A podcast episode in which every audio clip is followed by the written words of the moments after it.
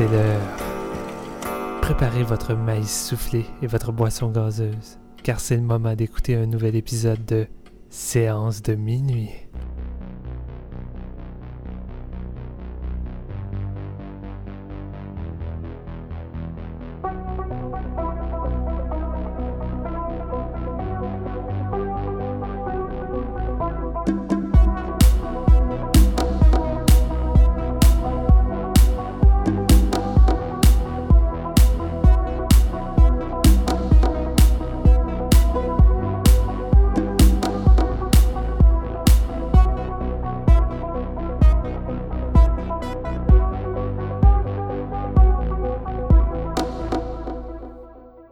Bonjour tout le monde, bienvenue à ce nouvel épisode de Séance de minuit. Mon nom est Marc-Antoine Labonté et aujourd'hui on dédie euh, un épisode à un de nos petits chouchous de Séance de minuit, c'est-à-dire euh, Mike Flanagan, un gars euh, hyper actif, un, un, homme qui s'est imposé comme un maître de l'horreur assez rapidement, euh, justement vu sa cadence effrénée. Pour vous donner une idée, Oculus, qui était, je pense, était sorti au cinéma il y a comme euh, un peu plus de 5 ans. depuis, il a fait 5 longs métrages et bien sûr The Hunting of Hill House, dont il a réalisé les 10 épisodes. Ce gars-là, il arrête jamais, jamais jamais. Et on l'apprécie beaucoup ici, euh, les gars de séance de minuit. Mm. Et euh, il a pris aujourd'hui, vous le savez, une des plus grosses commandes de sa carrière, c'est-à-dire la suite du monument de l'horreur de Shining de Stanley Kubrick. Bien sûr, euh, ça aide un peu que ce soit basé sur les écrits de Stephen King, qui avait lui-même fait une suite à son roman de Shining. Doctor Sleep, sorti en 2013. Donc, euh, c'est ça que Mike adapte. C'est pas juste une suite. Euh, du film de Kubrick. Non, ben c'est ça. C'est pas juste une suite euh, freestyle, opportuniste, Jaws 2 style, mais ça, reste, bien, ça reste bien sûr une, une, grosse commande. Surtout quand on sait que Kubrick et King sont antagonistes. King a longtemps dit qu'il détestait l'adaptation de, de Shining de Stanley Kubrick. Il le dit encore, en fait. Euh, pourtant, par la plupart des gens, c'est considéré comme le meilleur film tiré de son, de son travail. Mais lui déteste ce projet-là. Donc, quand il a écrit une suite à The Shining, c'était une suite à sa version de The Shining. Euh, et là, on se retrouve avec tout un conundrum du pauvre Mike qui se dit Chris, faut que je, je j'ai deux maîtres à servir aujourd'hui. Est-ce qu'il a réussi cette mission? On va le découvrir. Et avec moi, euh, deux fans de Mike. Euh, Steven, qui a eu la chance de le rencontrer. Oui. Salut Steven. Salut Marc-Antoine. Oui, j'ai eu la chance de prendre une photo avec lui, prendre une photo avec sa belle Dulcinée qui joue euh, la plupart du temps dans ses films. Sauf là, j'ai pas vu de caméo d'elle dans, dans Doctor Sleep. À moins que elle ait passé sous le radar, là, mais il me semble que non. Il y en avait pas. Mais Mike, c'est quand même un gars aussi qui a, il a quand même un cast récurrent, fait qu'il y a d'autres de ses, de ses, euh, de ses acteurs, là qu'on a vu dans, dans, dans, certains projets qui apparaissent ici, qui font une petite, euh, petite haussette. Là. Euh, GF. Salut GF. C'est quoi ton film de Flanagan préféré, toi? Moi, j'ai une affaire à dire. Là. Hey, Mike, on l'attend ton navet pour arrêter de te trouver aussi bon, Asti. Euh, c'est quoi mon préféré de Mike? C'est dur. Hein? Euh, ah, mettons, si on compte pas, on compte pas lui d'aujourd'hui pour pas euh, spoiler ton avis. Moi, je pense que c'est Oculus, man. Il crissé une claque d'en face. J'étais allé le voir au cinéma avec mes deux petites sœurs, t'imagines? Mhm. Un esti de ride. Mais Hush aussi est vraiment solide. Euh, mm. Sinon, c'est la série Hunting of Hill House que j'ai capoté. Honnêtement, je pourrais pas te dire, ça, ça change à tous les jours. Puis toi, Marc? Euh, moi, c'est The Hunting of Hill House. Euh, l'année passée, on a perdu le top 2018, mais je l'avais mis, si je me souviens bien, en, deuxième place de l'année. Même si, bon, c'est une série, là, mais tu sais, je disais, bon, tous les épisodes sont réalisés par Mike, comme un long film. Et bien sûr, je gossais, mais c'était surtout pour... Euh, parce que j'avais tellement envie d'en parler, ça m'avait tellement passionné comme projet. Euh, ouais, vraiment. Puis, tu sais, Mike, ça reste un gars qui fait quand même des, des variations sur un même thème, là, dans le sens que on dit souvent, ah, tout le monde fait le même film, mais Mike fait vraiment beaucoup le même film. Euh, puis c'est encore le cas avec Doctor Sleep, bien sûr. Mais euh, je te dirais que Hunting of the House, c'est peut-être le, le, le, On change de forme de narration. Euh, puis je trouvais qu'il était vraiment à l'aise là-dedans. J'ai vraiment aimé ses personnages, comment il... Je trouvais que ça, ça fitait un peu avec ça fitait avec sa façon de raconter puis qu'est-ce qu'il cherche à raconter le format série. D'ailleurs, il fait une suite à Hill House qui vient l'année prochaine sur Netflix, puis il est en train de développer une autre série avec Netflix. Fait clairement, il a aimé ça lui aussi. Là. Mais si on est vraiment film-film, euh, j'y vais avec euh, GF. Euh, je pense que son meilleur film, c'est Oculus. c'est dur à comparer à Hélas parce que c'est plus condensé, il y a plus d'effets d'horreur, il y a plus de, montage, de réalisation, de direction photo, c'est plus oppressant. puis je, trouve que je trouve qu'il s'est pas a pas encore battu ce, jalon là de sa filmographie là. C'est un génie avec le, le, timeline, comment il peut jouer avec sa storyline, comment la raconter. Là, vraiment, là, il maîtrise ça depuis longtemps. Même dans Absentia, on le voyait un petit peu au début. Fait que non, il s'est, il, s'est, intégré dans le cinéma comme étant un maître déjà euh, en partant. Fait que c'est très impressionnant. Ouais, je vois pas mal, je vois pas mal de, Hill House comme euh, son, son masterpiece. Puis, tu sais, je suis pas étonné qu'il ait été approché ensuite pour euh, Doctor Sleep après cette série-là, parce que cette série-là a tout pour plaire à Stephen King en partant, fait que... Effectivement. ouais, ben je pense, je pense que c'était plus son adaptation de Gerald's Game, par contre, parce que Doctor Sleep, ça fait un bout que c'est en oh, ouais, que c'était en préparation, là. Je pense que c'est peut-être plus son adaptation de Gerald Dean qui a convaincu euh, Stephen King, qui est une des, une des très bonnes. On avait fait un épisode là-dessus, si ça vous intéresse. Un épisode dans lequel il y a euh, notre top 5 des meilleures adaptations de, de Stephen King aussi, si je me souviens mhm. bien. Fait que c'est comme mhm. un, un, gros mammouth, là. Ça a deux heures et plus, mais c'était bien cool. Puis je pense qu'on en avait peut-être déjà parlé dans cet épisode-là, justement, mais euh, Mike, c'est un des rares gars qui cumule les fonctions de monteur, de scénariste et de réalisateur. il a commencé, il, travaillait beaucoup comme monteur pendant un bout, là, avant que sa carrière d'école comme cinéaste, il faisait du montage pour des télé-réalités. Puis c'est un gars qui, il a beaucoup travaillé ses skills de monteur.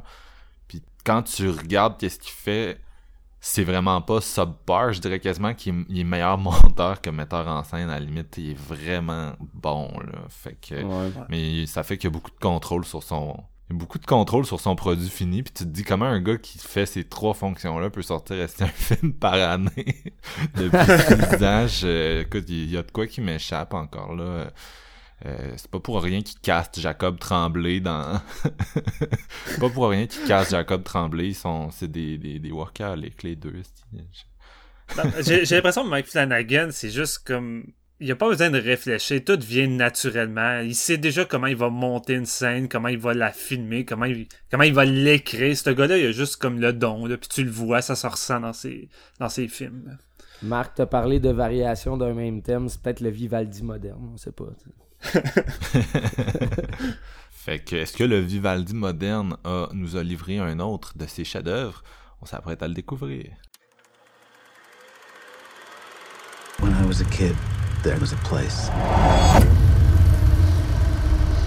A dark place. They closed it down and let it rot. But the things that lived there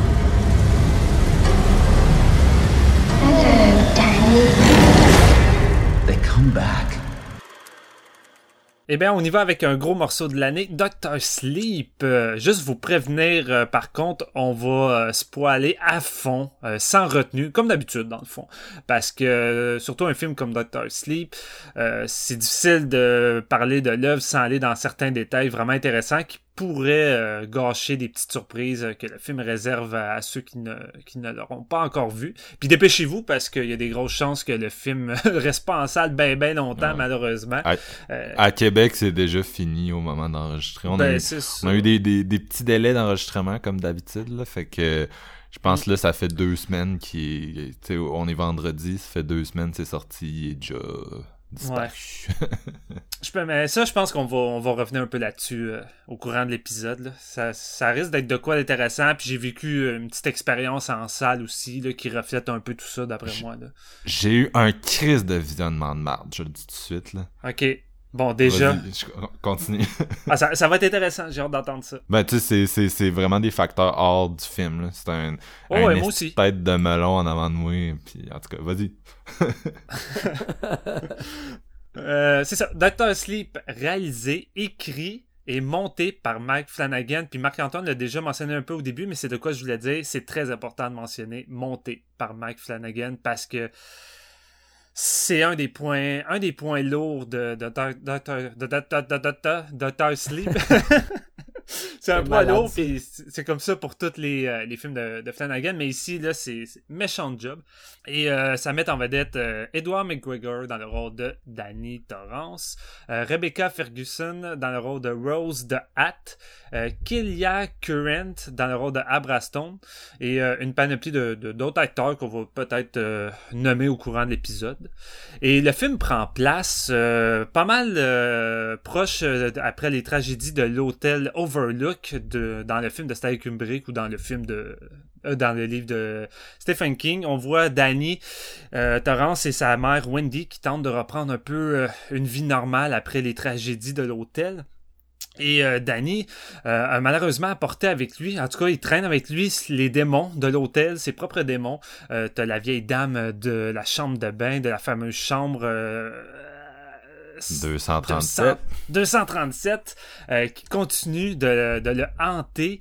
Euh, puis il y a même aussi son, son, un de son meilleurs amis qui avait aussi le don de Shining, que j'ai oublié son nom, ça je me sens mal, euh, qui, qui lui rend visite également. Et justement, c'est... Pardon? Dick Halloran. Ouais, Dick Halloran, que c'est lui qui va lui donner un truc, parce que Danny a de la misère à avancer dans, dans tout ça. Il va lui donner un truc pour enfermer euh, ces démons-là dans un coffre, dans son esprit, grâce à son don. Et c'est ce qu'il va faire. Il va enfermer tous ses démons, même ses propres démons à lui-même, qui va enterrer là-dedans, qui va mettre ça de côté. Et le film va faire un bon 40 ans euh, en avant, euh, où qu'on va suivre un, un, Danny adulte qui est rendu alcoolique, pas mal décrissé de la vie. sa mère est était décédé. Et il vit pas mal euh, en train de. comme une espèce de. De, no life qui se bataille dans les bars, qui couche un peu avec n'importe qui. Euh, il a une bonne journée euh, alors que c'est en train de pratiquement le détruire. Il décide de prendre un peu les choses en main, de changer de, de patelin, de reprendre une vie à zéro dans un endroit où qui est pas vraiment connu, euh, de se trouver une nouvelle job in, d'aller à une espèce de rendez-vous des à, anonyme pour essayer de reprendre le dessus sur, euh, sur l'alcool. Et c'est ça, on va suivre cette ligne narrative-là. Il va travailler dans une espèce de c'est un hospice si je me trompe pas ça ressemble à peu près à ça de, personnes âgées puis euh, il va travailler là puis il va accompagner les personnes qui vont qui sont sur le bord de mourir avec son don de shining il va l'utiliser euh, pour apaiser les gens parce qu'à toutes les nuits euh, il y a une espèce de petit chaton qui rentre dans les pièces pour accompagner les personnes âgées puis c'est comme un peu le chat, c'est l'équivalent de la faucheuse. il s'en vient pour comme pour avertir que la mort, ça vient chercher la personne. Et en parallèle à tout ça, on va suivre deux intrigues. Il y en a une, c'est avec Rose de, de Hat, qui est jouée par euh, Rebecca Ferguson, qui est une, une inconnue avec un, un chapeau assez étrange, euh, qui vague avec son groupe et qui euh, là, c'est spoiler pour ceux, à moins que vous avez lu le livre ou que vous avez euh, peut-être lu un peu plus le synopsis, là, mais qui vague avec son, son propre groupe, on dirait une genre de sec vampirique qui se nourrit principalement euh, du, des, des, enfants ou même des adultes qui ont le, don du Shining, qui est une espèce de ah. vapeur en tant que tel. En même temps, c'est la première scène du film. Ben ouais, c'est ça, je me dis. Pas spoilant. Là, les méchants, c'est des vampires hippies d'énergie. By the way, Quentin Tarantino, voici comment faire des, des hippies menaçants est cool euh, comme méchant. ouais, c'est ça. Mais moi, je le, je le savais pas aucunement. Tu sais, je savais que le film traitait de, de, de, vampires, mais le livre, en tout cas, puis j'avais aucune idée si, si Flanagan allait vraiment euh, s'aventurer là-dedans. Fait que, tu sais, pour moi, ça, ça, a été une découverte en tant que tel.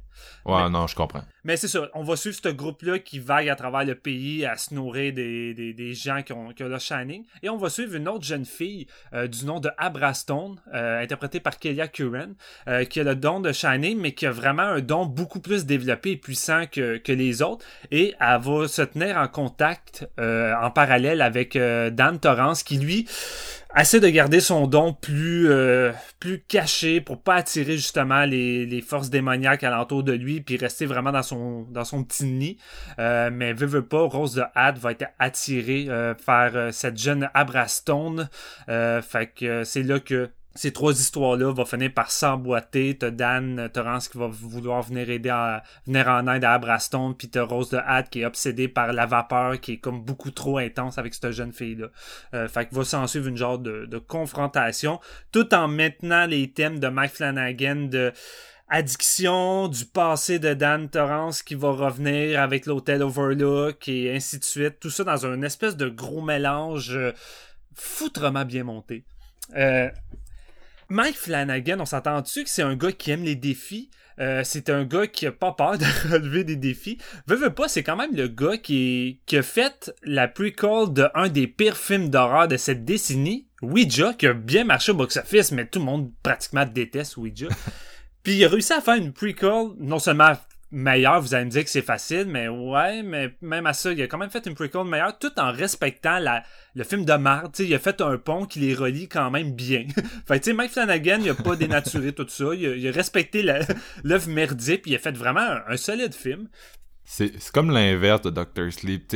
D'un côté, il faut que tu fasses la suite d'un des meilleurs films d'horreur de tous les temps, puis de l'autre côté, d'un esti de navet dont tout le monde se foutait déjà au moment où la, la suite est sortie. non, vraiment. Et là, c'est ça, Mike a un putain de poids sur les épaules parce que là, Mike, évidemment, je pense, comme n'importe quel cinéphile, fan d'horreur, il affectionne, tu sais, Shining. Je veux dire, Shining, c'est probablement le plus grand film d'horreur qui a jamais été fait, tu sais, en tout cas dans mon cas, avec The Exorcist.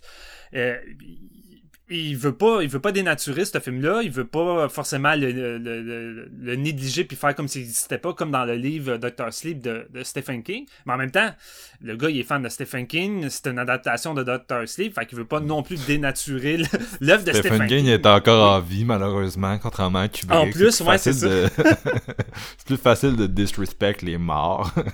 Non vraiment. Fait que là il se retrouve où qui doit fournir et respecter deux œuvres quand même assez différentes dans leur approche. Puis c'est surtout que le livre est complètement. Doctor Sleep, ça s'en va complètement ailleurs. Comme vous, vous, le savez probablement, c'est un film qui traite de vampires. On n'est plus tant dans. On est même pas tant dans l'horreur, honnêtement. On est plus dans le. Si j'avais à le comparer à un de ces films, ce serait Before I Wake. Euh, c'est ça, Before I Wake? Quoi? Je... Before matin, ça va. Ça va pas bien, tout le monde, j'excuse. Mais c'est. Le titre, c'est bien Before I Wake. Ouais, tu qui était plus dans t'es plus dans le, le, dark fantasy que dans l'horreur. Le fantastique, ouais, t'es plus dans le fantastique ici. Euh. Mais c'est surtout que le livre avait, pas une super bonne réputation. Moi, je l'ai pas lu, mais on me dit que c'était pas un super bon livre. Il y avait des trucs intéressants, mais que ça s'éternisait. Il y avait des éléments qui étaient mauvais c'est loin d'être considéré comme euh, un grand Stephen King. C'est, dans Non, exactement. Puis même moi, je me disais, fuck, man, une suite de Shining, mais là, on va se retrouver avec des vampires épis, puis what the fuck, qu'est-ce que ça, qu'est-ce que ça va donner? Qu'est-ce que ça va donner? Puis honnêtement, les gars, j'ai embarqué à fond, puis j'ai adoré, puis honnêtement, je crois que c'est vraiment grâce à Mike Flanagan. Parce que fou ce projet-là entre les mains d'un gars plus incompétent, je sais pas, on va dire par exemple Gary de Borman, qui t'aurait fait, le scénario, hein. il t'aurait fait le scénario de ça avec le réalisateur de Hit, les, derniers hits, là ça serait un putain de mess parce que ce film-là, il, est pas loin d'être un putain de mess. Ça pourrait l'être, un des navets de l'année. Ben, on est, on est à deux mois de hit. Euh, Doctor Sleep, c'est un film de Warner Brothers, tout comme euh, It. Puis, euh, c'est encore un, c'est encore un, film d'horreur de deux heures et demie. il y a quand même beaucoup de similitudes avec l'autre là qui a, qui a un peu floppé. On a fait un épisode dessus. Ouais, ok, j'étais pas sûr si t'avais d'autres choses à dire, mais ouais, exactement, a un peu floppé aussi, mais qui était beaucoup long pour, beaucoup trop long pour rien. Tu tu l'as pas vu toi, Chapter 2, mon gars, mais c'était deux heures et demie où il n'y avait rien à développer. Là, ça s'éternisait absolument pour rien. C'est un film qui aurait pu durer euh, une heure et demie sans problème. Ici, c'est un film de deux heures et demie, mais il y en a du stock. Et moi, le feeling que j'ai eu en écoutant ça, c'est vraiment comme si je m'avais binge-watché une saison complète de, de Mike Flanagan. En deux heures et demie, on dirait que condenser du contenu d'une saison, puis que ça arrive pareil à à trouver un rythme adéquat, qu'il n'y a pas grand chose de sous-développé, mais le problème c'est qu'il y a tellement de trucs intéressants dans ce film-là qu'il y a des personnages ou des détails que j'aurais voulu plus en connaître, plus approfondir, mais tu sais, c'est un film de deux heures et demie, il y a tellement de stuff, il veut pas, ça passe, mais j'aurais tellement vu ça comme une série, là, ça aurait pu facilement être euh, la nouvelle série de Mike Flanagan, là, ça aurait pu vraiment être intéressant, mais Mike, il a fait, il a fait une job de malade parce que non seulement je trouve que le film, il arrive à mélanger le, une suite logique du film de Kubrick avec la nouvelle aventure, on va dire, de, de l'histoire de Stephen King, de Doctor Sleep.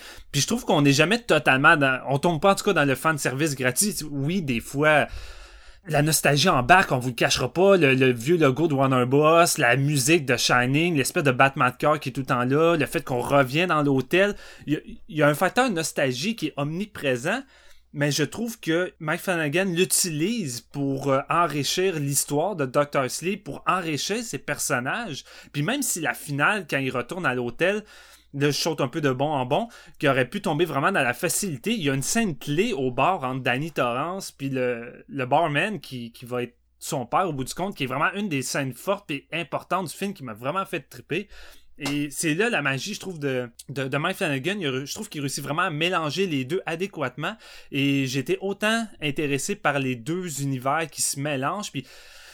Tout l'aspect euh, vampirique euh, dans leur espèce de, de, de VRV, là, ça me rappelait tellement une vibe de Near Dark. Ça me plaisait, j'aimais beaucoup ce groupe-là. Et Rebecca Ferguson, qui joue euh, Rose de Diat, le chapeau, un des meilleurs méchants que j'ai vu cette année. Elle est tellement bonne, je l'ai tellement trouvé à la fois hypnotisante. Je comprenais pourquoi les gens finissaient par la suivre, mais par moments, elle est complètement fucked up, délirante. C'est une manipulatrice, c'est une gourou. C'est un sec, fait qu'elle arrive à, manipuler les gens pour euh, les faire pénétrer dans, sa secte à son avantage à elle, mais je l'ai tellement trouvé fascinante. L'actrice était tellement bonne. Et c'est ça que j'ai trouvé ça intéressant. Ça donne un rythme au, film. Puis ça, c'est le montage de, de Mike Flanagan. C'est la façon qu'il bon qui bondit entre les époques au début, puisque le film bondit assez rapidement entre les époques, ça va vite, mais t'es jamais perdu. Puis on va tout le temps entre Dan Torrance dans sa nouvelle vie, euh, son petit train-train dans la ville qui tente de, bâtir une nouvelle vie, puis tu reviens à ce groupe de vampires-là qui sont intéressés par les jeunes, puis qui vont finir par s'intéresser à l'autre personnage de la jeune Abraston qu'on va, découvrir au fil du film. Puis la façon que c'est monté, juste fucking fluide. J'ai vraiment trouvé que c'était du génie. J'ai embarqué dans cette espèce d'atmosphère-là. Dès le début, la première scène d'intro qui nous introduit ce personnage-là qui vont kidnapper une petite fille dans les années 80. J'étais embarqué, j'étais hypnotisé, puis tu reconnais la vibe de la, la, la touche de Mike Flanagan, puis tu sens le tu sens le côté euh, de la série Is of Hill House, euh, la, façon que on dirait que cette série-là a maturé le style de, Mike Flanagan, ça l'a pas fini son style, puis j'ai l'impression que ça l'a vraiment servi comme un peu comme un brouillon pour son film de Doctor Sleep, puis j'ai l'impression que ça l'a pas fini son film la comparaison avec The Shining est énorme. Puis moi, j'ai pas mis ce poids-là, en fait, sur le sur Doctor C. Je m'attendais pas à ce que ça soit meilleur que Doctor que The Shining. Je m'attendais pas à ce que ça soit identique. Je m'attendais pas à donner 5 sur 5 en sortant de la salle.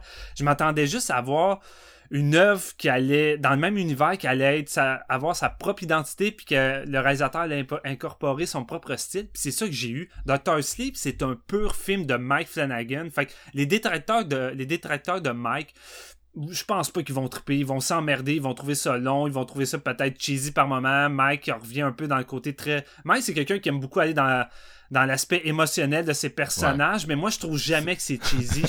En tout cas, dans mon cas, moi, j'adore son style, je trouve que c'est bien écrit, puis ce gars-là, il dirige tellement bien ses acteurs, sa direction d'acteur est tout le temps top-notch que moi, j'embarque, puis sentimentalement, ça me prend au trip à, chaque fois.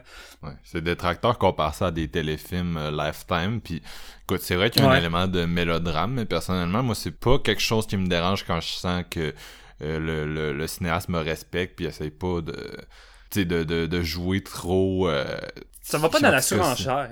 Ouais, ben, parce que le, mélodrame, c'est comme, en tout cas, c'est, c'est, vu que c'est, en soi, c'est, je veux dire, le terme, en soi, c'est, c'est vraiment hyperbolique comme genre, là, le but, c'est vraiment mhm.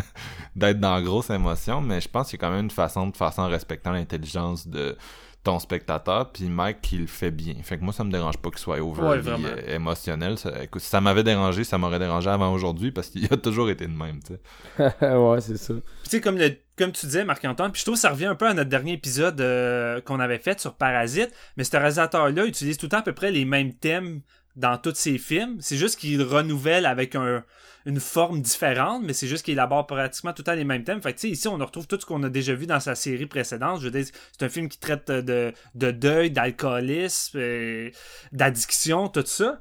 Mais encore une fois, prêté à l'univers de Stephen King, prêté à Shining, je trouvais que ça, que ça marchait à fond. Quelqu'un qui a vécu de la crise de merde quand il était enfant puis qui se retrouve adulte et je suis pas capable de dealer puis qui est un espèce de mess tu sais. Il y avait ça dans Gerald's Game où la, protagoniste était fait agresser il y avait ça dans Hunting of Hill House où tout le monde essayait ensemble de surmonter un, trauma euh, tu sais c'est quand même de c'est c'est le common dans Oculus aussi. Ouais. Oui tu sais plus tu remontes puis tu Ouija 2 euh, c'est pareil plus c'est présent Mm. c'est, c'est vraiment un film hybride qui mélange beaucoup de choses. Surtout que la, la deuxième moitié du film, on va être quasiment dans. Je, je veux pas dire du X-Men ou du film de Spyro, mais on est, comme disait Marc, on est beaucoup dans le fantastique avec beaucoup de, d'effets, quand même pas mal d'effets spéciaux puis de jeux de caméra. Euh, mm. Vraiment impressionnant. Puis euh, malgré tout, il y a quand même des séquences d'horreur euh, marquantes. Une des meilleures scènes, c'est celle du début lorsque Danny décide de d'affronter ses démons pour les enfermer dans une boîte. le plan, la façon que c'est shooté, qui rentre dans la toilette avec la vieille de l'hôtel qui est dans le bain, qui se monte, puis se retourne, puis ferme la porte, là.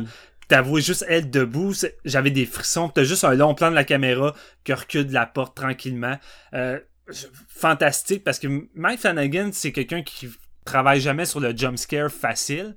Euh, tu sais, oui, il y en a dans, dans Hill House, mais à toutes les fois, c'était des, des qui étaient vraiment bien placés puis vraiment surprenants, mais c'est surtout quelqu'un qui mise sur euh, un, visuel creepy puis vraiment des images qui marquent ou un, fond d'écran, quelque chose de brouillon en arrière qui va venir un peu te déstabiliser. Puis c'est ça que j'aime de son cinéma. C'est un cinéma qui joue la carte un peu plus classique puis qui prend pas son, son public pour des cas, mais c'est surtout un gars qui peaufine ses scénarios, ses personnages, tous les éléments que ça prend pour avoir un bon film d'horreur, mais un bon film tout court. Et euh, non, c'est ça. Moi, j'ai vraiment pas été déçu par euh, Doctor Sleep. Je suis sorti de la salle vraiment comblé. Je m'attendais à ce que ce soit un de mes films préférés cette année que je vais avoir vu en salle d'horreur. Et encore une fois, Mike, fuck, t'as réussi. T'as réussi, man. L'échec est pas, est, pas encore là pour toi. Puis surtout avec un projet aussi dense que celui-là, qui en demandait beaucoup. Euh, écoute, euh, j'ai vraiment hâte de voir ce qu'il va faire par la suite. C'est plate que le film fonctionne pas, mais écoute, ça c'est une situation copier-coller de Blade Runner. C'est une suite qui arrive des années plus tard, dont la plupart des gens d'aujourd'hui n'ont pas vu le premier film, qui ça les intéresse peut-être juste pas. Puis le trailer est le trailer est un petit peu construit par moments comme un film à la à la Conjuring, ces choses-là. Fait que les jeunes qui s'en vont voir ça puis qui pensent qu'ils vont avoir des jumpscares pendant deux heures et demie, ils, vont capoter. Puis moi, c'est ça qui est arrivé dans ma salle. On, va, on va en parler, mais ils ont, pas eu le film qu'ils s'imaginaient. Euh, sur, Internet, il y avait un doute qui disait... Euh, le, le, le, monde le monde comprenait même pas bien c'était quoi le titre parce qu'il y a une grosse partie de la promotion qui mettait l'accent sur le, le Red Rum puis euh, Ouais. J'étais comme, c'est pas faux, là, tu sais, des fucks de marketing de même, ça arrive. J'étais comme. Quand j'étais allé au cinéma, les, euh, il y avait comme. Les deux, il y avait deux couples devant moi qui ont collé les deux des billets pour ça. Le premier couple, mhm. il, est, il, est, arrivé puis il a dit c'est quoi le titre de la suite de The Shining à, à caissière, je veux ça. Le deuxième sont arrivés, ont regardé le board puis était comme on veut voir la suite de The Shining. Les deux savaient pas c'était quoi le titre. Le titre est pas rentré dans la tête du monde. Puis tu sais, c'est vraiment plate à dire qu'on en est là marketing-wise, mais en tout cas, tu sais, ça explique peut-être le flop. Ils ont mis trop l'emphase sur euh, le côté suite de Shining, de Shining, mais tu sais, le film c'est plus que, que, que le petit, le petit ami de Shining, là, je veux dire, c'est pas juste une suite à ça, ça, ça a tout un univers qui s'en démarque. Mais c'est plate. Mike Flanagan, en général, ça a jamais tant marché au box-office non plus. Là. Son, son projet le plus connu, c'est clairement The Hunting of Hill House, parce que c'est sur Netflix, puis parce que c'est une série. Mais tu regardes ces trois films qui ont sorti au, cinéma, c'est-à-dire Oculus, Ouija 2 et celui-là, ça a tout floppé. Il n'y a jamais eu un... il, plus, il connaît plus de succès avec Netflix. Là, je pense que c'est plus une, une bobite de, de Netflix parce que justement, il, prend un peu les conventions de cours, fait que c'est plus difficile de vendre son stock, tandis que pour Netflix, c'est pas difficile. C'est pas difficile pour Netflix de vendre le plus atypique. Les gens vont plus prendre de chance parce que c'est gratuit. Ça fait partie de, l'abonnement que tu as déjà payé. Tandis qu'au cinéma, les gens prennent plus de chance. On en parle souvent, on le sait déjà. Puis d'un autre... Non, c'est ça. Puis d'un autre côté, ce qui est paradoxal, c'est qu'il y a comme... On dirait que cette année, il y a quand même un ressac contre les le monde je pense sont un peu tannés de la nostalgie tu sais tout le monde a tellement essayé de courir puis de franchiser puis de toute l'année, là, ça a été vraiment horrible 2019, que c'est tout, tout, tout ce qui sort, c'est des suites, des réimaginations, des ci, des ça. Il manque vraiment d'originalité euh, dans au Cinéplex, en tout cas, là, pas euh, dans les petits cinémas euh, plus d'auteurs, mais au Cinéplex, il manque clairement d'originalité. Puis je pense que Doctor Sleep arrive à un moment où le monde sont comme Ah, je suis un peu tanné là, de, de, de, ces affaires-là. Puis tu sais, ils l'ont pas vu le produit fini. C'est juste que quand tu regardes l'offre, ben t'es comme Ah man, on avait-tu besoin de faire une suite à The Shining? Je pense pas que tout le monde sait que c'est adapté d'un d'un roman. Là. Mais en tout cas, c'est, écoute, c'est, la vie. Ça a floppé. Euh, Warner s'est, pété la gueule. Euh. Ils ont eu du succès avec leur film de clown, quoi. Au moins. JF, euh, t'as pas beaucoup entendu c'est aujourd'hui. C'est quoi que t'as pensé de ce film-là? Non, mais écoute, pas pour répéter ce que, ce que Steven a dit, mais je trouvais vraiment. J'allais vers Doctor Sleep en me disant je pense que Mike Flanagan a une Christie job à faire, puis c'est justement de respecter l'œuvre de King, puis de respecter l'œuvre de Kubrick, puis de faire un mélange homogène de ça. Puis bon, euh, pour en résumer mon avis, je pense que oui, il a réussi. Euh, je vais me garder un petit peu plus de réserve que Steven. Par contre, euh, moi, au final, je pense que j'ai trouvé ça quand même un peu long. malgré le montage vraiment serré de Mike Flanagan puis son habileté à travailler avec son, son matériel qui est comme phénoménal, je pense que la gang de hippies vampires m'ont moins charmé que Steven. Euh, par contre, bon, euh, Rebecca Ferguson est vraiment euh, sensationnelle dans son rôle. Puis, bon, Steven en parlait, il est très très bon dans sa direction d'acteur. Il l'a fait justement mhm. avec la, protagoniste principale de Hush, de Gerald's Game, même la petite fille Lulu Wilson dans dans Ouija 2. même transformer, transformer Alex Esso, l'actrice de Starry Eyes, en, en Shelley Duval, qui est la mère de. Ouais, c'était fucked up ça. Hey, ça, je, je l'ai pas mentionné, là, mais elle a à 100%. Ah Ça, c'est, ça, c'est, excuse-moi de te couper, JF, là. Non, non, mais c'est une des grandes, une des grandes forces. Ouais, je sais. mais c'est, une des grandes forces de Dr. Sleep. On est, on est en ce moment dans une période, je trouve, quand même douteuse du cinéma où que, euh, je sais pas si vous avez vu la nouvelle, mais ils veulent faire un film avec James Dean puis tu sais, le ramener complètement en CGI. Puis l'idée de tout le temps ramener un, acteur mort en CGI, on l'a eu avec Star Wars. Euh, tu sais, moi, ça me rend mal à l'aise. Je trouve que ça fonctionne pas. Puis je m'ennuie de l'époque où on essayait juste de prendre un autre acteur puis de faire en sorte qu'il ressemble. Puis Mike Flanagan, a eu la brillante idée de faire ça avec le personnage de Jack Nicholson, le personnage de Shelley Duval. Puis euh, les acteurs l'ont tellement bien, puis c'est tellement plus immersif de voir un acteur qui ressemble qui joue il joue juste de la même façon que les acteurs jouaient au lieu de voir un personnage en CGI puis je regarde les yeux puis la bouche puis je suis comme ça paraît que ça paraît que ça me sort du film mais là au début je voyais Wendy Torrance puis j'étais comme aïe aïe elle, y ressemble puis elle l'a tellement bien c'était écœurant c'était écœurant Bon, Steven, il déjà pu, il va falloir couper son micro, fait que... JF, euh, tu disais que les vampires... les vampires, c'est ça. Oui, j'ai été charmé par euh, Rebecca Ferguson, comme je disais, parce que euh, Mike Flanagan travaille vraiment bien avec ses protagonistes féminines dans ses films particulièrement. Ça, je trouvais que c'était une de ses forces. par contre, je trouve que ça manque quand même un petit peu de développement. je, que ça me prendrait un origin story de ceux-là, mais je trouve que ça me fait pas assez peur. La menace, on dirait qu'elle avorte déjà d'avance par rapport à la puissance de la petite fille à bras. Puis tu le sais que, bon, euh, Dan Torrance, il est, vraiment puissant aussi parce que euh, depuis euh, The Shining, on le sait, on, est au courant de ça. Puis là, il nous amène vraiment une problématique, bon, l'alcoolisme, tout ça, mais avec les jumps dans le temps, parce que oui, sur deux heures et demie, il n'y avait pas le choix justement de de comme resserrer ça parce qu'il y avait c'était très très chargé comme scénario là, on s'entend mais moi je rendu à 2h30 là, fait 2h52 comme Hit 2 puis même moi un petit peu plus de développement par rapport aux problèmes de Dan Torrance parce que je pense que ce que ça donne au final c'est qu'Ewan McGregor il y a comme un personnage unidimensionnel qui est pas il est pas capable d'être développé assez, puis ça l'affecte son jeu. Moi, Ewan McGregor, je trouve que c'est un Christy de bon acteur, puis dans Doctor Sleep, excusez-moi, mais il est pas tant hot. Il est vraiment pas tant hot. C'est peut-être le pire personnage de Flanagan que j'ai vu depuis. C'est incroyable. Je, je, vends un peu mon punch. ça. Non, mais en tout cas, je suis, je suis vraiment d'accord. Puis j'allais amener ça. Je trouvais tellement que ça manquait de richesse. parce que tu le compares à, un personnage comme Abra, qui est quand même super bien développé, puis même celui de Rebecca Ferguson, mis à part euh, toute l'origine story de leur gang, leur culte, qu'on sait pas trop d'où ça vient, on sait pas trop s'ils sont humains, on sait pas, tu sais, ça fait vraiment longtemps, mais on sait pas comme pourquoi qu'ils sont mis à, vouloir de l'espèce de j'ai oublié, moi je l'ai vu en français, comment ça s'appelle La vapeur. C'est pas nécessaire de connaître forcément leur histoire. Tu, sais, tu sais déjà que ça fait longtemps qu'ils font ça. Vu, vu que c'est un culte, je trouve que ça donne plus de richesse au personnage de, Ferguson quand même, parce que mm. tu, comprends certains trucs par le biais de ses, de, ses collègues, si on veut. Genre. Parce que le reste de ses collègues sont pas tant développés, mais l'histoire se tient entre les deux arcs narratifs de bon Danny Torrance puis Abra au de par la menace que le clan vient amener. Puis ça, je trouve que ça, se relie vraiment bien. C'est juste que l'arc de Danny Torrance est tellement comme à plat face au reste. Je trouve que ça devient débalancé. Par contre, comment qu'il va les relier, puis où ce qui nous amène à la finale, je pense qu'il y a vraiment... C'est là que l'hommage à Kubrick puis l'hommage à King est vraiment fort, parce que pour ceux qui le savaient pas, mais genre dans le film The Shining de euh, dans le film, dans le, le, livre de Shining de, de Stephen King, l'Overlook Hotel, il, brûle à la fin. Mm.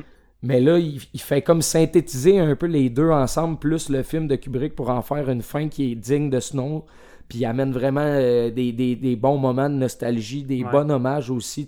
C'est, tout ça, ça finit en, en éclatant. C'est un feu d'artifice incroyable. Mais le chemin qu'on prend pour aller là est vraiment difficile pour moi. Puis une Christie de chance, oui, que c'est euh, Flanagan qui l'a monté son film parce que Steven, tu le disais, mais on n'est pas loin d'être un mess. Ah, pour moi, c'est pour moi, c'est comme 50-50. Euh, Je veux dire, c'est pas, euh, c'est pas le film de l'année, puis c'est probablement mon Flanagan que je vais moins revoir. Ah ouais? Il y, a, plusieurs forces, mais reste que je me. Sur deux heures et demie, j'aime mieux me prendre trois heures puis me taper Hush puis Ouija 2, exemple. je trouve que c'est une belle suite il a bien travaillé avec le matériel source, mais par contre, euh, son écriture a comme eu des failles dans celui-là, puis ça me rejoint un petit peu moins parce que, on va se le dire, Ewan McGregor, il méritait mieux que ce qu'on y a écrit pour, euh, pour Doctor Sleep. Le, le, livre est juste poche. J'avais lu quelqu'un qui disait. Euh, écoute, j'aimerais ça si me rappeler son nom parce que j'avais ça cité sans, sans donner de crédit, mais il y avait quelqu'un qui disait Stanley Kubrick a pris un, très bon livre, puis en a fait un masterpiece, puis Mike Flanagan a pris un mauvais livre, puis en a fait un bon film, C'est assez représentatif.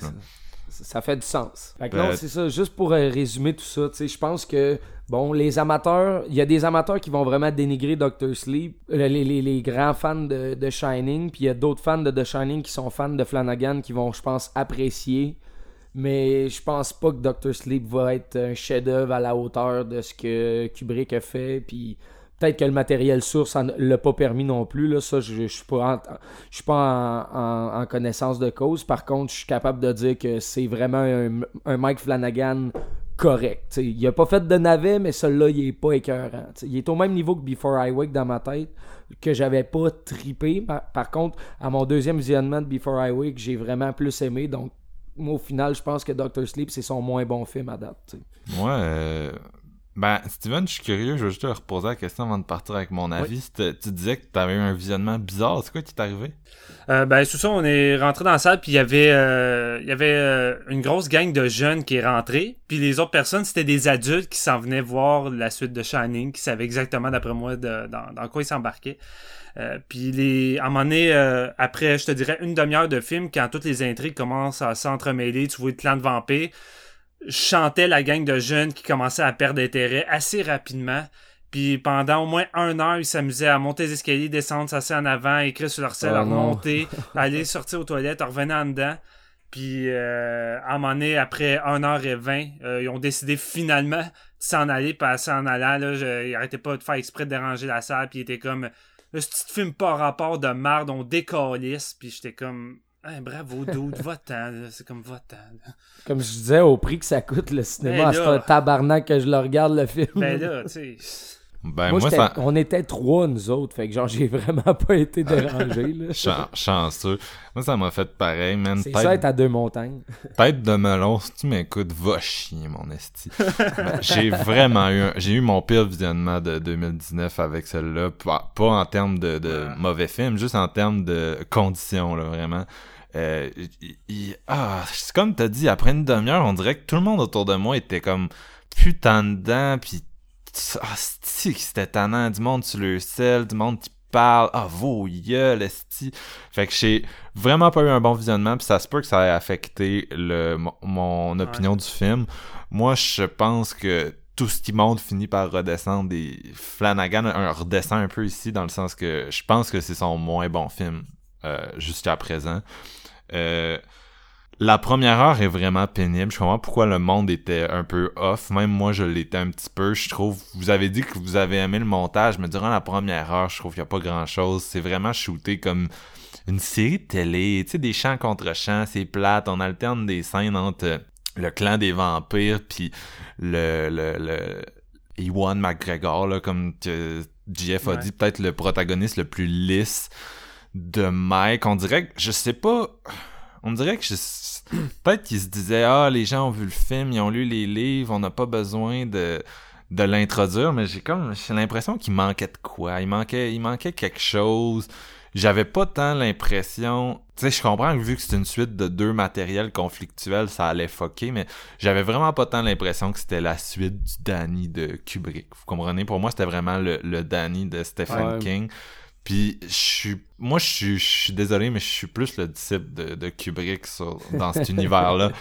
Kubrick il a créé le film d'horreur le plus inquiétant, le plus fou, le plus Mm. tu sais qui t'amène dans l'espèce d'immense hôtel au pied des montagnes, au milieu de nulle part, resté qui commence sur le bird's eye view, puis tu sais t'as l'impression d'être cette espèce de petite crise de, de cette petite crise de fourmi euh, dans le fin fond de nulle part, euh, frappé par... euh, tu t'as vraiment l'impression que les esprits là-dedans sont puissants, puis c'est fret, c'est glauque, c'est... c'est c'est incroyable comme film. Puis là, t'arrives avec ça, puis c'est même pas tant que... Je veux dire, moi, je suis allé voir ce film-là, comme je suis allé voir Suspiria l'année passée de, de Luca Guadagnino, c'est-à-dire... On, on fait suite à un film dans les deux cas qui est dans mon top 5 de mes films d'horreur préférés. Fait que, tu sais, mais je donne sa chance au coureur. Je sais que Mike va faire du Mike. Je sais c'est quoi le matériel source. Mais quand même, je suis rentré là, puis j'ai juste jamais vraiment connecté avec le personnage de Ewan. Ça a tout pris, comme Jeff disait, puis c'était c'était long, c'était plate, c'était rigide. Mike m'a habitué à des qualités d'économie, de narration, de, de justement de montage, de storytelling qui sont juste pas là ici, peut-être par volonté de respecter le texte, mais le texte il est pas bon, man. Tu sais, f- fais un Kubrick de toi-même, esti, scrape ça, crisse ça aux poubelles. Et malheureusement, il l'a pas assez fait ici, fait que. il- Ben, apparemment qu'il a enlevé pas mal de trucs. Ben, pratiquement tout ce qui était le plus mauvais dans le livre, de ce que j'ai entendu dire de, de, de ceux qui ont, qui ont lu et vu le Non, film, non. là. Non, je comprends, mais tu sais, c'est contrairement à sais, Kubrick qui a complètement fait ce qu'il voulait. Lui, Ouais, tu sais, ça ouais. reste un. Puis, tu sais, je veux dire, on en, a, on en a déjà parlé, mais moi, j'ai adoré son adaptation de Gerald's Game. Euh, encore là, la- tu Mhm. veux de l'économie de narration, tu veux euh, une façon intelligente de prendre une prémisse qui était considérée inadaptable, puis d'en faire quelque chose de fou, va voir Gerald's Game. Mais Doctor Sleep, moi, c'est l'inverse. C'est. Écoute, ça, ça, ça a l'air, tu sais, c'est. Les skills de Mike sont là. On en a parlé, direction d'acteur, euh, montage, euh, écriture, mais il, euh, il, il manque de quoi? Il manquait, il manquait un, quelque chose qui faisait que tout ça glissait puis collait ensemble puis fonctionnait. Puis je voyais un peu où il essayait de s'en aller, mais j'ai juste jamais embarqué. Puis encore là, c'est peut-être à cause de fucking tête de melon là, que j'avais le goût de piquer dans, dans, dans tête, justement. Mais euh, ah, fuck you. Ah, c'est, je Ben, parle écoute- encore à, à ce gars-là, mais... Je suis quand même d'accord, euh, je suis quand même d'accord euh, avec vous que le personnage de Dan Torrance est beaucoup plus lisse que, que les autres.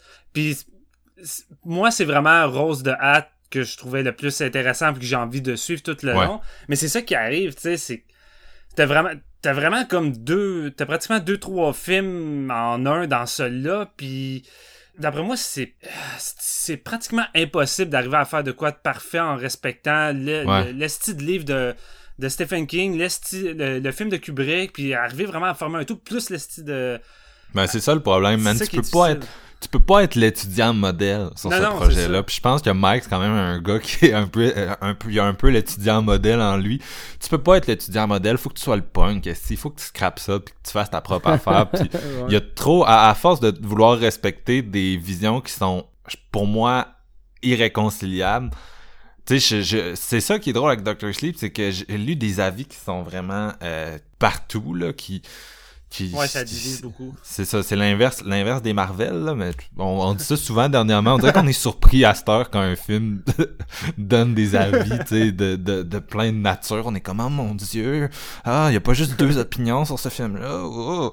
Tu sais, euh, Doctor Sleep, c'est un peu ça, là. Tu sais, il y a du monde qui disait, ah, je trouve que ça ça, ça, se pète la gueule à essayer de réconcilier ces visions-là. Puis il y a d'autres mondes qui disent Ah, je trouve que ça il l'a vraiment bien fait.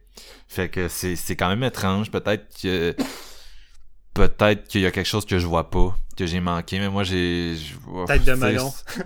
c'est ça. Non, mais moi, il y a un élément, les gars, qui, qui m'a vraiment gossé aussi. Là, c'est, mettons, tu sais, on parle là, de de jump dans le temps justement pour faire avancer le, storyline mm. mais la relation entre Danny puis euh, euh, comment il s'appelle Billy Freeman le, Cliff Curtis dans le fond le gars qui l'amène au AA puis tout ça là. Ouais. Bon on part d'un Ewan McGregor qui veut s'aider, mais qui est une loque humaine, un esti d'alcoolique fini qui est sur le bord, genre de, de se tirer une balle, quasiment. Mm. Puis bon, il, va déménager, il rencontre ce gars-là, il va get une job, on jump dans le temps, il est au AA, tout va bien, tu sais, puis c'est un homme meilleur.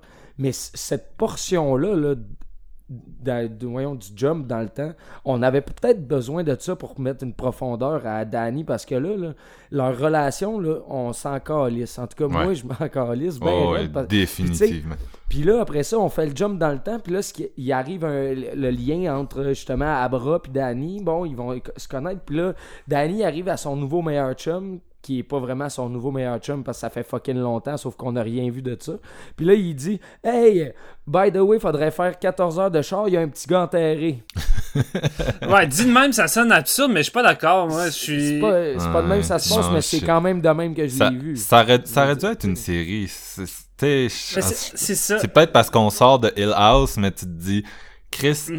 je, je, regardais ça puis j'avais tout le temps l'impression que tout était expédié, tout était ah euh, c'est il, manque il manque ça manque de tu sais prends Jeff t'as as juste raison tu sais prends le temps assis ces personnages là on a eu un, un addict joué par Olivier Jackson Cohen dans, dans Hunting of Hill House puis Chris, c'était fucking bon. C'était fucking bon. Tout ce qui se passait avec ce gars-là, c'était fucking bon. Je comprends pas pourquoi on, un an plus tard, on arrive avec un film sur le même genre de personnage, puis on ressent rien, tabarnak, on ressent rien. Pour McGregor, c'est un, c'est une, coquille vide, ce personnage-là, c'est fou.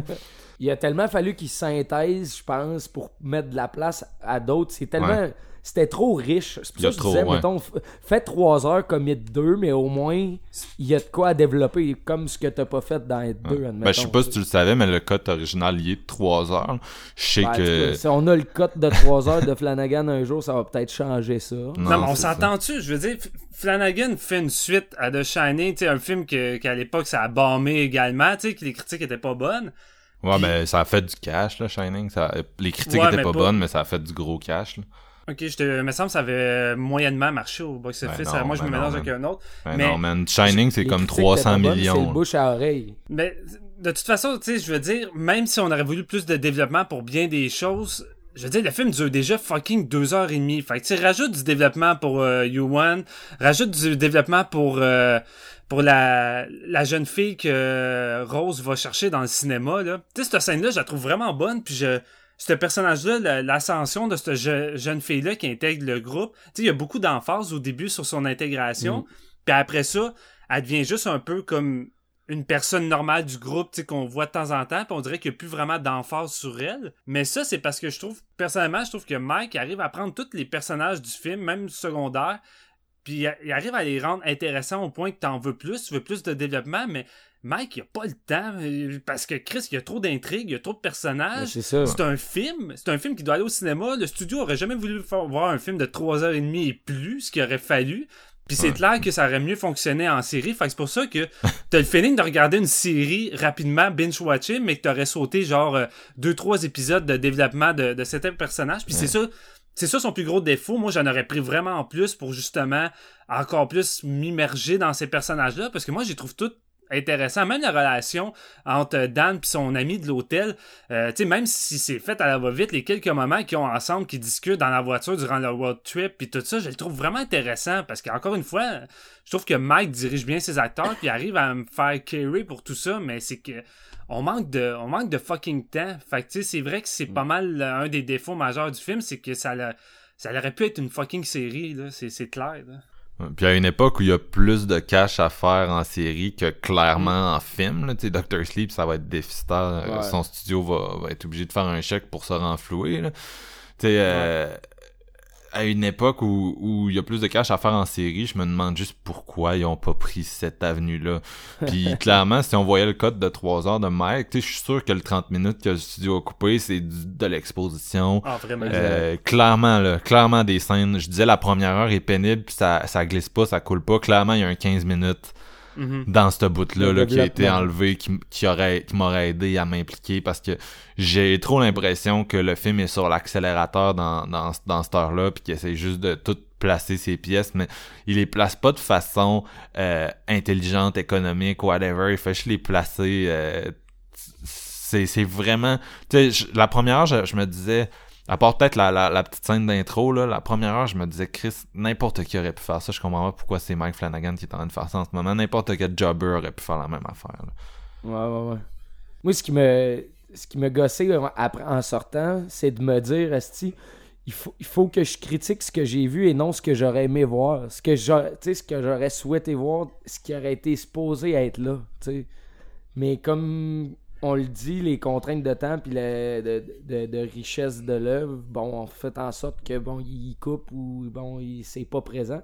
Mais ça me fait chier de devoir dire que Flanagan en, a fait un produit comme ça parce que c'est sûr que sa vision était plus complète que ça au final. Mais sérieusement, moi j'arrivais pas à entrer dans la salle et à me dire je veux voir ça. Tu sais comment je peux arriver à me dire avoir une vision d'une fucking suite de Shining qui va avoir un lien avec un groupe de vampires. Déjà là, moi, j'étais juste déconnecté dans ma tête. J'étais comme, j'ai aucune idée ce que je m'en vais voir. Tu sais, oui, je m'en vais voir du Mike Flanagan, puis il va y avoir des clins d'œil à Shining, mais j'étais comme, je, sais pas ce que je m'en vais voir. Puis on m'a tellement sérieusement, on m'en a vraiment dit du mal du fucking livre. On m'a vraiment dit que c'était de la calice de merde. Mm. Puis j'avais pas de la misère à être crève. Fait que je me disais, Flanagan doit dealer avec un livre de merde puis essayer de rendre ça bon comme il a pu le faire pratiquement avec Ouija euh, avec Ouija puis l'histoire de base. Fait tu sais il a, il a réussi il a pareil réussi à m'incruster dans une suite de Shining avec un groupe de vampires puis à m'intéresser puis même que le même que l'aspect vampirique est plus intéressant que tout ce qui est relié à Shining de Kubrick.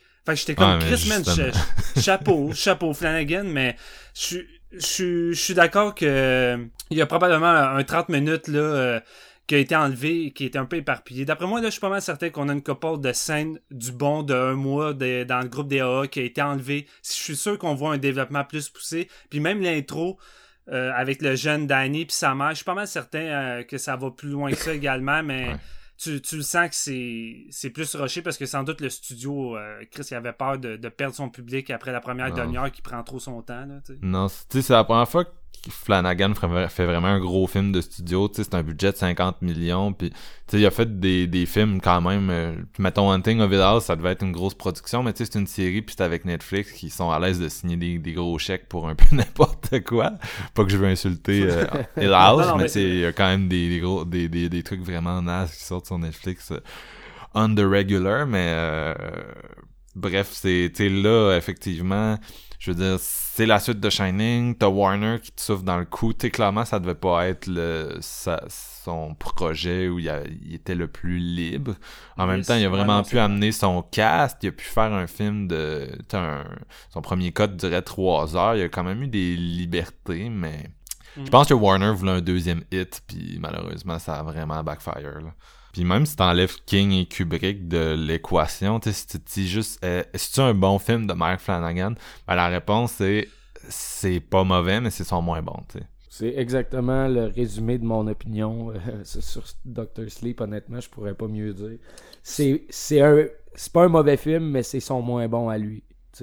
Je pense, personnellement, je pense que j'ai vraiment plus aimé ça que Before I Wake. J'ai trouvé qu'il y avait ah, plus d'aspects intéressants que, que dans Before I Wake.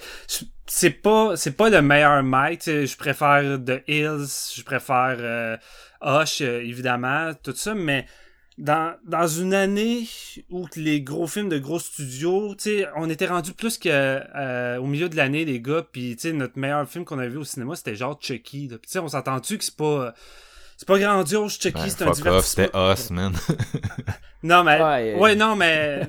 Ouais, ok. Moi, Chucky, je l'ai descendu, ben raide, le chapeau me fait pas, man. non, mais c'est ça, mais je veux dire, dans une année, tout ça, je pense que Dr. Sleep m'a quand même, genre, fucking fait du bien d'avoir un film que, oui, c'est une suite, une suite d'un film alors qu'on est dans une vague de ça, mais c'est pareil, un film qui arrive à se démarquer que d'être la simple suite. Puis, tu sais, c'est du Flanagan, puis voir un Flanagan sur grand écran j'ai vraiment, j'ai juste, c'est ça l'affaire, moi j'ai juste embarqué du début jusqu'à la fin, je me suis pas trop questionné. Oui, il y a des trucs qui m'ont dérangé. Exemple, moi je pense, euh, t'as mis le doigt sur un des trucs qui m'a sans doute le plus dérangé, JF, c'est que un coup que la, un coup qu'il y a des confrontations entre Rose puis la jeune Abra Stone, qui est vraiment comme son, son pouvoir de Shining est tellement énorme que je trouve l'aspect danger est plus là.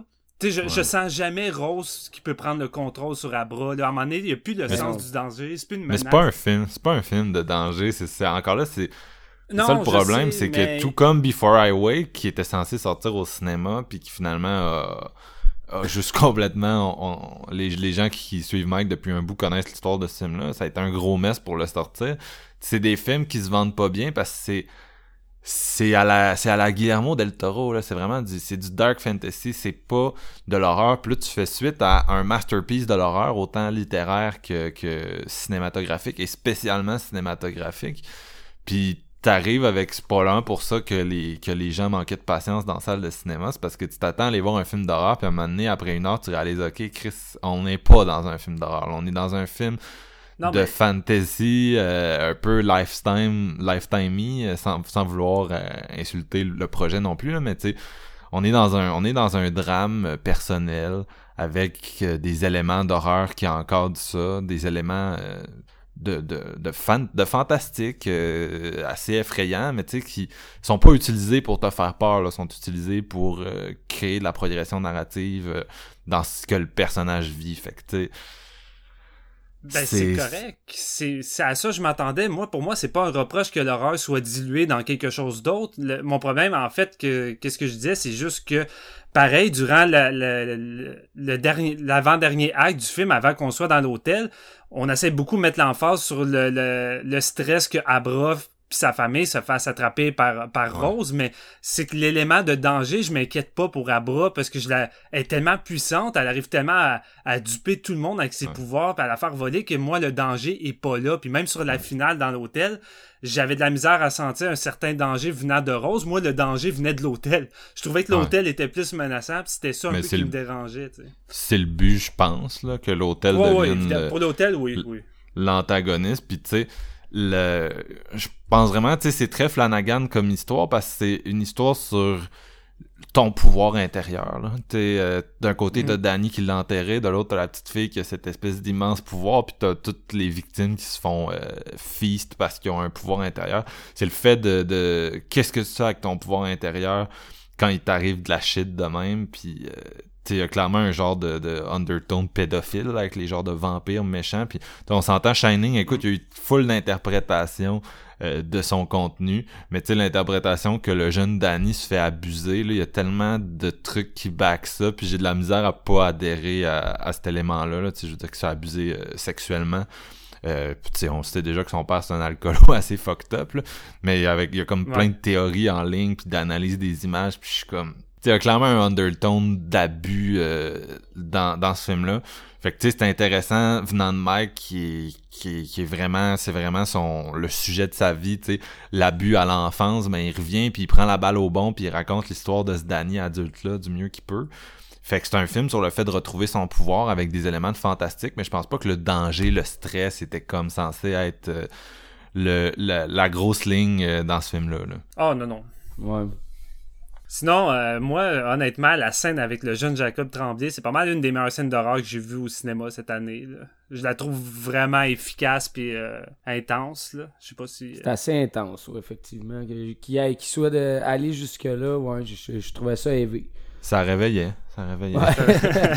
ça arrivait au bon moment dans le film, au moins en même temps, je peux pas vraiment contredire tout ce que tout ce que vous avez dit. Je pense que c'est euh, c'est un film que t'adhères ou pas. Tu te laisses embarquer ou t'embarques pas. Puis oui, ça a ses, ses faiblesses. J'en suis conscient. Pour moi, c'est pas un film parfait, mais j'ai juste vraiment adhéré, ça peut-être bien à donner. Moi puis ma blonde, on est sortis de là, puis les deux, on était sur un high. On était dans le ton, on parlait du film, on parlait de toutes les séquences qui nous ont marqué, les moments touchants. Tu sais, euh, moi, la, la, scène entre euh, Danny et son père au bar, c'est du peu Flanagan dans l'écriture. c'est vraiment bon. La, façon qu'il décrit, décrit ça, j'ai trouvé ça j'ai trouvé ça vraiment fort. J'ai trouvé que c'était un mm. des, des, points forts du film. Puis, ouais, c'est définitivement un des bons moments du film, ça.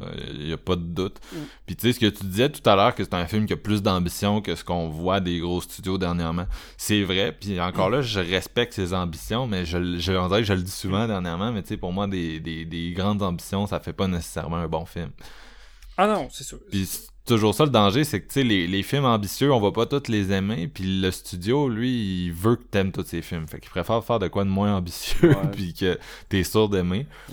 Mais tu sais, je, je suis content d'avoir dépensé, puis d'avoir supporté ce film-là, parce que moi, des films d'horreur de deux heures et demie, j'en veux. Des films d'horreur qui repoussent les limites, qui respectent pas les codes, j'en veux. Celui-là, je trouve qu'il marche pas vraiment.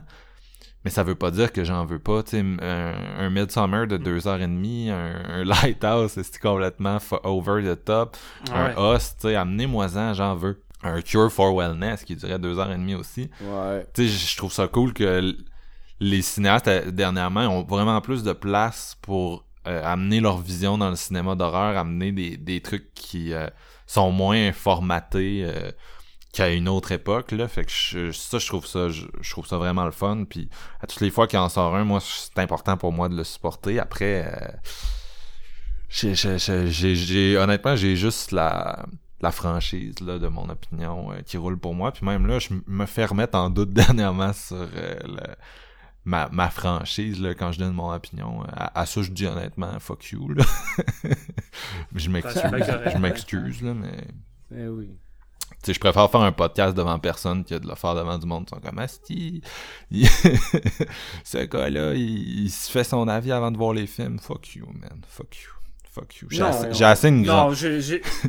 j'ai assez une grande gueule pour. Euh, pour euh, être capable de T'as une grande gueule, mais c'est mais c'est surtout que, Chris, on, est des amis depuis pratiquement forever, puis on parle à tous les jours de films, puis on parle à tous les jours des films qu'on attend, puis les autres qu'on doute, puis c'est pas vrai, c'est fucking pas vrai, là. Je veux dire, t'es pas prêt à, démolir un film, puis même si tu trouves le film bon, tu vas le démolir pareil, parce que c'est ça que tu t'es dit dans ta tête. Excuse-moi, mais t'étais le premier à dire que le film de Chucky, t'allais détester ça, puis ça allait de la crise de boîte. T'es sans doute celui qui l'a le plus défendu, puis à dire que c'est le meilleur depuis, genre, l'original. Je veux dire, rendu là...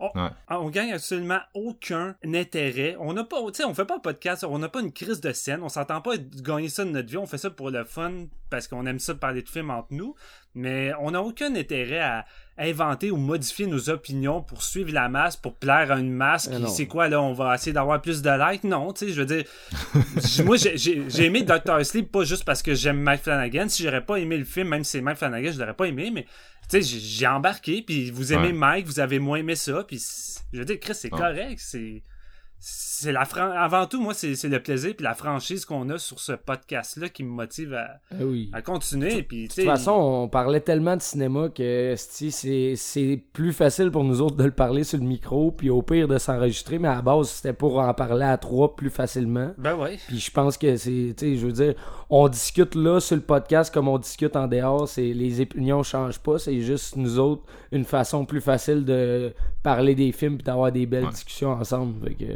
c'est la simplicité même. J'ai vraiment du fun avec vous, puis tu sais, ça, je remettrai jamais ça en question. J'aime juste vraiment ça quand on, on est capable de se loguer puis de, de parler euh, ensemble d'un film. Tu sais, je m'amuse toujours. Mais tu sais, c'est juste des fois, je lis, des trucs, puis je suis comme, tu sais, tu me connais pas, arrête de, arrête d'essayer de, de, me faire un procès d'intention. Puis je vais le dire ici, si vous nous avez écouté jusqu'ici, cool. Mais tu sais, je suis quelqu'un. Moi, je réagis au cinéma émotivement, beaucoup plus que rationnellement. Mm. Après ça, j'essaie d'amener des arguments pour me baquer, mais je suis quelqu'un qui réagit d'émotion en premier. Fait que oui, oui si je lis une critique qui dit, mettons, de Joker que, euh, tu sais, que ça, que ça fait telle affaire puis telle affaire, oui, ça va créer un a priori chez moi. Parce que je sais que si le film fait ça, je vais mal réagir. Fait que oui, je rentre dans le film en me disant, Chris, je mm. vais sûrement pas aimer ça, mais je suis capable d'assumer si je me suis trompé. Je suis capable de venir sur le mic et de dire Chris, je pensais que ça allait être poche, c'est bon, et vice versa. Euh, tu sais, je construis pas mes opinions avant de voir un film. C'est ça. Je, tiens, je tiens juste à, le redire. On construit un hype des fois, mais pas une opinion. non, c'est ça. Puis là, il y a peut-être plein de monde qui nous écoute puis qui sont comme juste pourquoi ils sont là en ce moment? Ben c'est correct. Excusez. ben écoute, je sais pas, c'est peut-être parce que c'est quelque chose qu'il fallait sortir veut, veut pas en m'emmener parce que c'est des fois revenu une copote de fois. Puis tu sais, oui, des fois ça sonne plus comme un peut-être des fois comme un running gag pour t'agacer euh, venant de certains, mais il y en a d'autres ben, des fois qui sont vraiment sérieux puis ils portent un jugement alors que c'est ils ont peut-être écouté deux épisodes de toi ou même qui ont même pas écouté le fucking épisode mais ils ont juste vu que tu détestais exemple le Tarantino puis c'est comme ah ce gars-là fait juste exprès à être contre-emploi de détester le Tarantino pour X, X raison mais tu sais c'est comme connaissant Marc il voulait tellement l'aimer le Tarantino en plus, oui, là. le pire là, j'étais sans doute le moins excité des trois Chris à aller voir celui-là parce que le sujet m'interpellait pas du tout tu sais fait que... moi c'est parce que cette année il y a trois gros films que, qui ont qui sont peut-être honnêtement, c'est peut-être les trois films préférés du monde, puis je les ai vraiment pas aimés, c'est-à-dire Joker, Endgame et euh, celui-là, le Tarantino. Mais tu sais, sur papier, Endgame, j'ai aimé aucun Marvel, fait que ça va pas commencer aujourd'hui. j'aime pas Todd Phillips, j'aime pas Hangover, j'aime pas War Dog, j'aime rien de ce qu'il a fait. Oh, surprise, j'ai pas aimé son nouveau film. Et il y a juste le Tarantino, finalement, là, qui est une surprise puis qui est un peu euh, à contre-courant de ce que je pensais. Les deux autres, je veux dire, tu le savais que j'aimerais pas ça avant même que le projet soit, soit parti, à la limite. Là. Tu sais, je veux dire, encore là, je, je l'ai dit, je laisse la chance au coureur, mais tu sais, Todd Phillips, euh, je veux dire, j'apprécie pas son cinéma, puis il a pas été capable de changer assez pour me plaire, là. Fait que, en tout cas, regarde, c'est, c'est la vie, on, on, fait nos top 10 bientôt. L'année achève. Vous allez voir, j'ai 10 beaux films que j'ai oh. adorés, dont je vais vous parler. Euh, ah on a tous 10 euh, beaux films. non, c'est ça. C'est ça. Fait que, tu sais, c'est. Je, je veux continuer encore, parce que là, on est parti là-dessus, mais comme derrière on euh, ce, qui, ce qui passe beaucoup sur l'internet, sur Facebook, sur Letterboxd, sur toutes les plateformes qu'on aime bien, c'est les top euh, les top 50 et plus de la décennie. Euh, Puis là, t'as plusieurs sites, t'as plusieurs critiques qui mettent leur top euh, de leurs films qui ont marqué leur décennie pour différentes raisons. C'est des films qui ont touché des, des émotions particulières à eux, des, des, des, tabous ou simplement des divertissements qui sont dans leur goût. Fait que ça l'intègre leur top. Puis des fois, tu sais, un, un, top 50 des meilleurs films de la décennie, c'est quand même dur. Je veux dire, je pourrais en faire un, un top 300, là, j'en ai du stock. Mais c'est difficile. Puis oui, il n'y aura pas tous les films. Puis oui, il y a des films que le public ou les autres personnes aiment qui se retrouveront pas dedans. Puis ça va ça vous fait frustrer pour une raison quelconque que je ne comprends pas parce que une critique d'un podcast, un top, c'est personnel, c'est subjectif, ça, vient d'une personne, c'est pas un fait, c'est pas ça vous dit c'est ça les meilleurs films, vous avez tort, ça fait juste c'est juste des personnes qui partagent leur goût puis les films qu'ils ont marqués, c'est ça que ça veut dire puis des fois j'en voyais j'en voyais là qui pétaient des coches à Indie Warrior parce que dans leur top 100, il manquait tel film, c'est comme vous êtes un esthétique de map parce que vous connaissez rien au cinéma, vous avez pas intégré tel film, mais c'est comme non, ça marche pas de même là, c'est quoi l'idée de prendre ça autant pour à top qui appartient à quelqu'un même puis mêler dedans. Ben c'est ça, fais-le ton propre top. Ça. serait plate. Sinon, si on aurait exactement tous les mêmes tops avec les mêmes films, il n'y a, aucun plaisir dans tout ça, là, tu sais. Tu sais, des, des tops de même, ça sert à faire découvrir des films, ramener du monde vers des trucs qui, qui, ont peut-être envie de revoir, euh, euh, ben essayer des affaires qui ont peut-être passé sur le coup, tu sais, c'est pas... Euh, je veux dire, c'est pas une science. Là, on parle de cinéma. C'est pas une science, c'est des avis.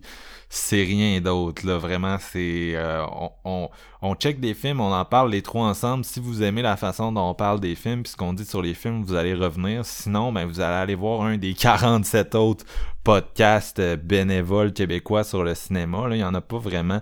On n'a pas vraiment un gros. Euh, tu sais, on c'est, c'est plein d'amateurs euh, chez eux qui font des, des, des podcasts. Puis on, on connecte ou on connecte pas. Mais regarde, je, je vais donner que tu sais moi comme comme participant de podcast, j'ai quand même un, un quand j'aime pas de quoi, je, je sors intense dessus. Je vais, je vais, je vais l'accorder, là. Tu sais, rouler dessus. non, c'est ça. Tu sais, j'aime pas Joker, je vais pas mettre des gants blancs pour le dire. Des fois, même, je me réécoute, puis parce que je pense que c'est quand même important de, de réécouter les épisodes au moins une fois, tu sais, voir euh, qu'est-ce que je peux améliorer, qu'est-ce que qu'est-ce qui a peut-être mal euh, sorti. Ben, tu sais, je me réécoute des fois, puis je suis comme, tu sais, je veux pas que le monde sente que je les insulte quand j'insulte un film. Puis des fois, j'ai l'impression que ça peut être pris comme ça. Puis je m'excuse s'il y a des gens qui l'ont déjà pris comme ça. Il y a peut-être peut du monde qui nous écouteront jamais parce qu'ils ont arrêté de nous écouter parce que j'ai fait ça. Mais euh, tu sais, je m'excuse s'il y a du monde qui pense que je les insulte. Je, pense que quand je parle de cinéma, des fois, je, je rentre vraiment intense. Mais tu sais, si vous me croisez quelque part, je suis la personne la plus gênée ever. Puis j'ai j'ai comme vraiment une personnalité médiatrice. Je déteste le conflit. Je deviens mal physiquement quand il y a des conflits. Mais juste mm. ici, c'est comme un espace où je peux dire ce que je veux.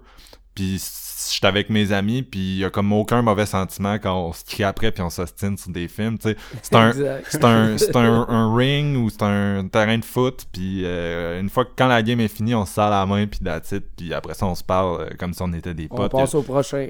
on passe au prochain.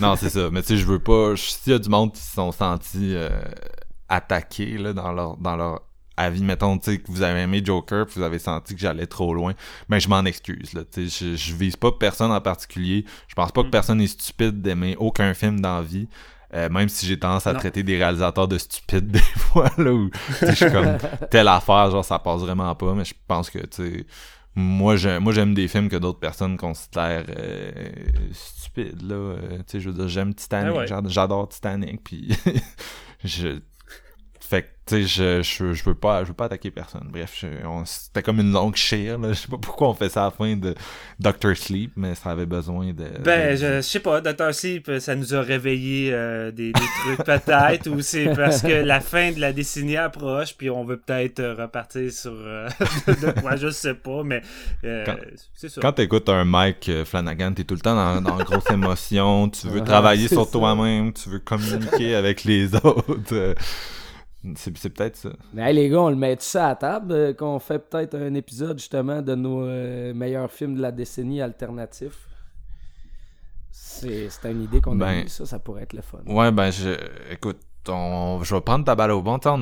on, on, ça fait un bout qu'on se pose la question parce qu'il y a plusieurs personnes parmi vous, vraiment, c'est assez impressionnant, qui nous ont écrit pour nous demander un épisode récapitulatif, non pas de l'année, mais de la décennie.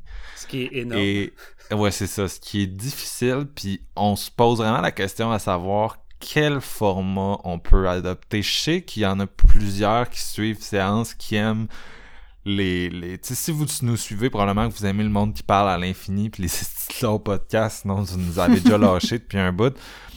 Euh, mais là, comment tu fais un, récapitulatif de la décennie? On, on, si c'est pour être une minute par film, parce que, il faut que vous disiez que, je veux dire, même si tu fais une minute par film, mettons que tu fais un top 50 de la décennie, ben, tu sais, c'est deux heures et demie à une minute par film. Si tu dis qu'on met 3 ah, à 5 minutes, ce qui est plus tendance à être ce que nous on fait, ben là, tu tombes sur du 10 heures, tu sais. Est-ce que ça intéresse quelqu'un de nous entendre parler pendant 10 heures? Est-ce que ça nous intéresse, nous, si on veut faire des, des, des tops 2019 en plus de s'embarquer? Euh, écoute... Euh, c'est beaucoup jusqu'à février. On pourrait faire, genre, mettons, nos 10 films pas, euh, qui nous ont marqué chacun de la décennie, mais tu sais, pas nécessairement nos 10 préférés meilleurs, mais tu sais, des 10 films à, à, voir de la décennie, mettons, qui ont passé sous le radar. Ça, ça pourrait être cool. Ouais, ben c'est à ça qu'on pensait. T'sais, on essaie de trouver un format. Si vous avez des idées, écrivez-nous, mais c'est ça, on essaie de trouver un format euh, qui, qui est suitable sur une balade. Il se démarque un peu aussi, tu sais, de pas juste suivre un peu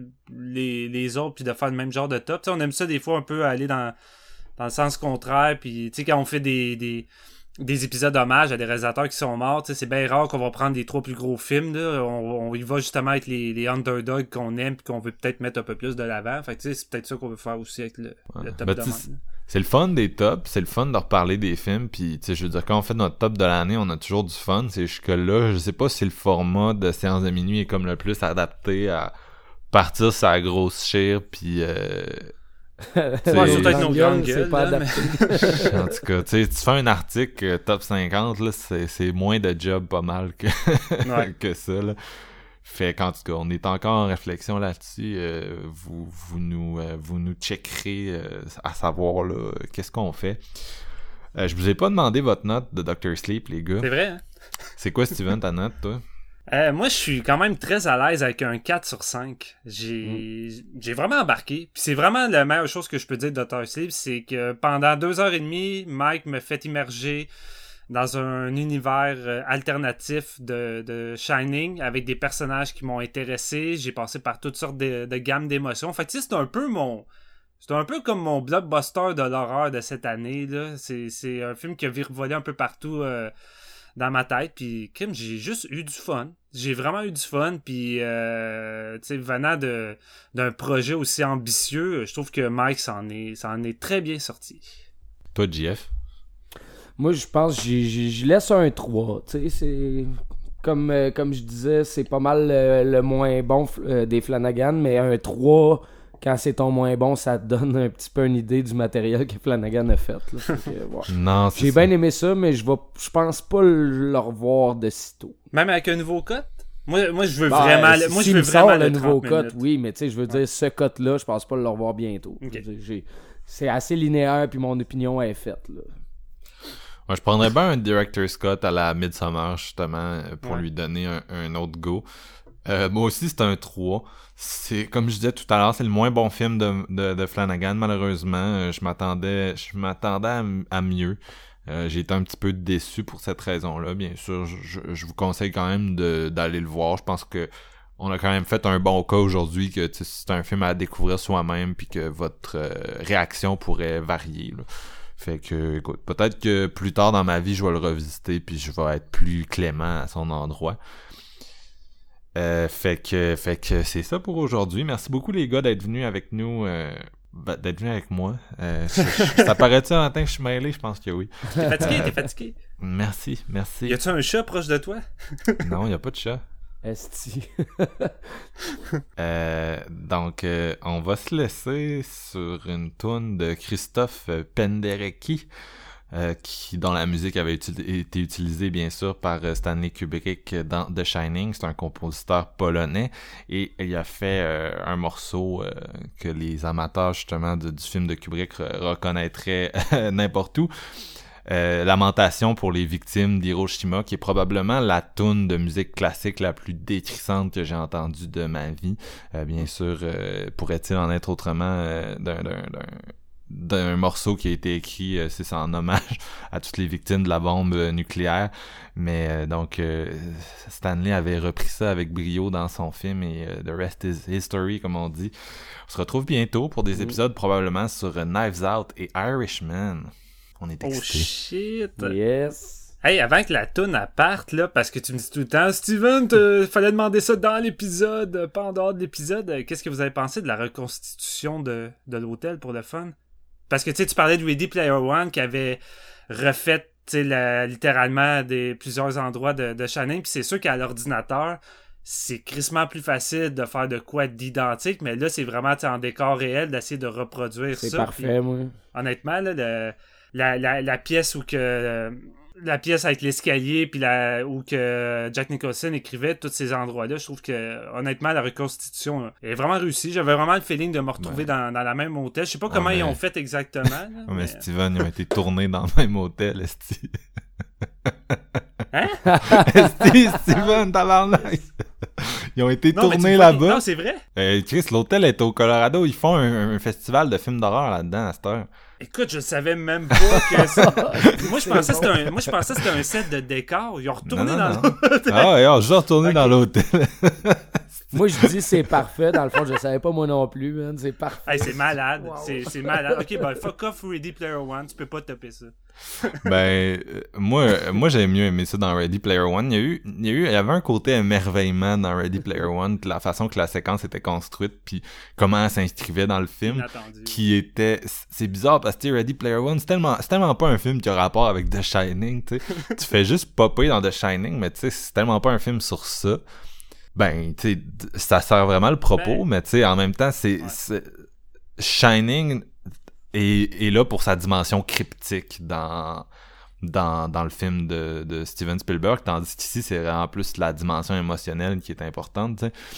Puis, euh, non, j'ai trouvé ça bien ici aussi, tu sais, la, la dernière partie, c'est définitivement bien. Comme tu disais, l'idée de reprendre des nouveaux acteurs, euh, moi, j'ai trouvé ça payant. Là, le Est-ce qu'il aurait vraiment pu se payer du rajeunissement digital anyway? Est-ce qu'il aurait vraiment voulu ramener euh, Jack Nicholson qui a pas, acté depuis comme 10 ans?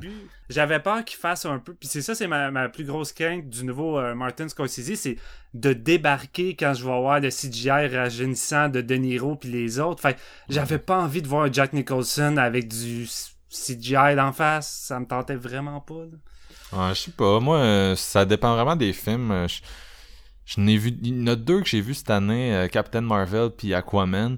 Aquaman, il avait rajeuni Nicole Kidman, puis j'avais vraiment pas aimé ça, tu sais, dans le sens qu'on était mm. dans la Uncanny Valley, là, je trouvais pas que ça marchait pas en tout.